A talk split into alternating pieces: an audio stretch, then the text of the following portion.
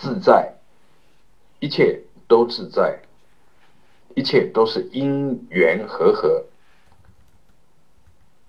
说因缘和合，是因为要说才说有因缘和合，乃至于有一切，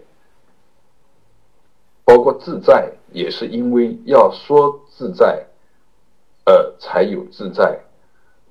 毕竟一切是自在而流淌，是。法界根本黯然生机的流淌，而这一切的表达都是在表达当中进行。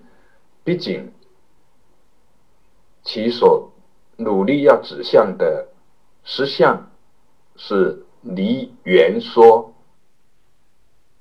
圆说表达是人的圆说和表达相。取向也是人的取向，至少我们要从这个角度看，因为言说也罢，取向也罢，毕竟离不开人的意识了别。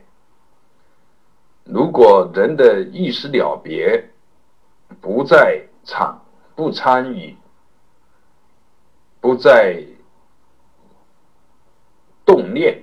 不再分别，当然这是不可能的。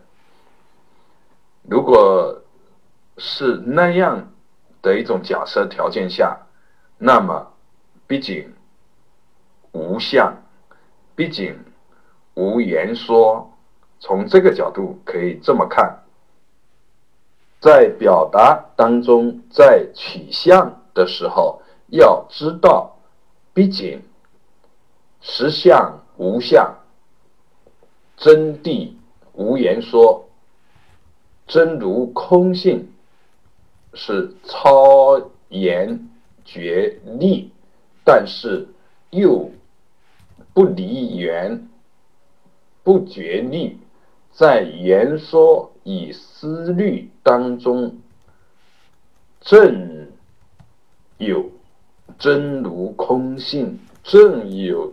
实相正有真谛的现行，毕竟是清净，无非是清净，一切都是因缘的和合，自在的流淌，毕竟自在，